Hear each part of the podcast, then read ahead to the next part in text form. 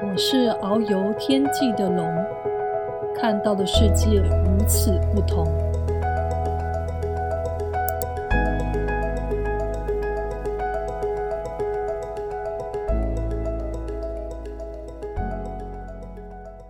欢迎来到龙天燕的异想世界，我是龙天燕。大学的时候，我有个心理系的朋友，这是我第一次从别人口中听到雅斯伯格这四个字。当时我对雅斯伯格没有任何的概念。所以我的朋友说我是雅斯伯格的时候，我以为是赞美我很独特的意思。嗯，在介绍雅斯伯格的书籍中，常常会提到一个例子。他说有一个小男孩，他忘了交作业，老师就很生气问他说：“你的作业被狗吃掉了吗？”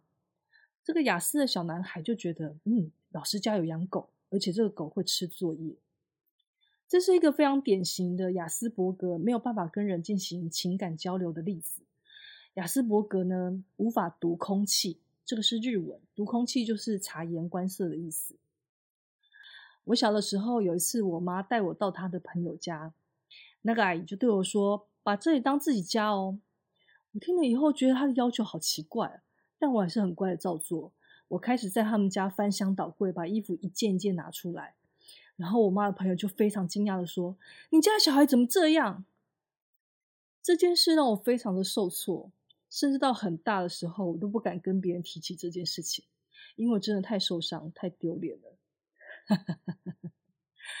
直到我知道自己是雅斯伯格，我才原谅了自己。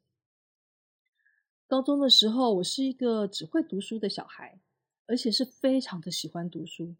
我把每一个科目的参考书每一题都写完，参考书很重，我就拆成三等份，每天都带到学校写。下课的时间，我除了去上厕所，就是问老师问题，或是在写参考书。我记得高中数学教到等差等比级数的时候，所有人哀鸿遍野。第一次月考的时候，全班除了我，没有人及格。我不但是及格哦，我拿了九十六分，只有错一题。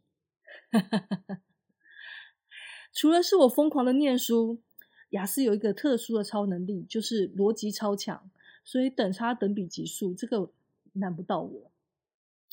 只是跟人沟通交流这件事，对我而言真的非常的难。大学迎新的时候，我们的学长姐为了帮我们破冰，出了一个接龙给我们玩。我们每个人都要用自己的第一次这三个字来讲故事。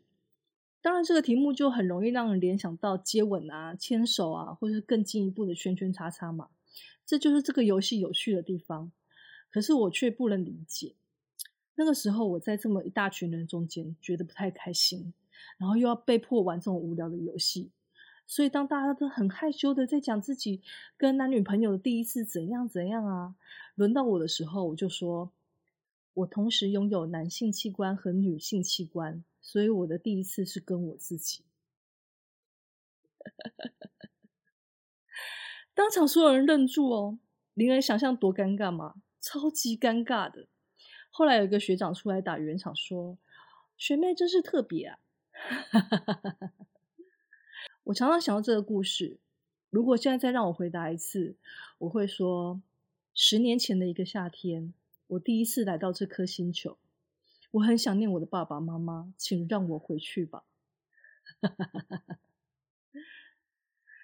嗯，出社会之后，我的雅思也给我带来不少的麻烦。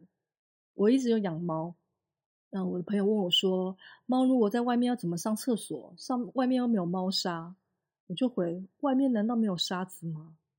我的朋友觉得我是在骂他笨，但其实我没有，我只是实话实说而已。大家都觉得我讲话很呛、很白目。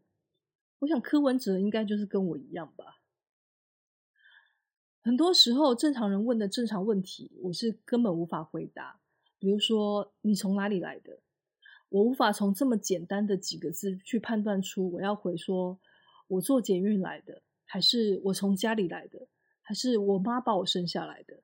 所以我常常就不说话。去买盐酥鸡的时候，老板问我说。两双筷子够吗？我也没有办法回答，因为我不确定老板想知道多深入，还是想知道我们有几个人吃吗？还是想知道我们怎么吃？是想要知道我们是在哪里吃吗？但是我的朋友竟然可以非常简单的回老板说够。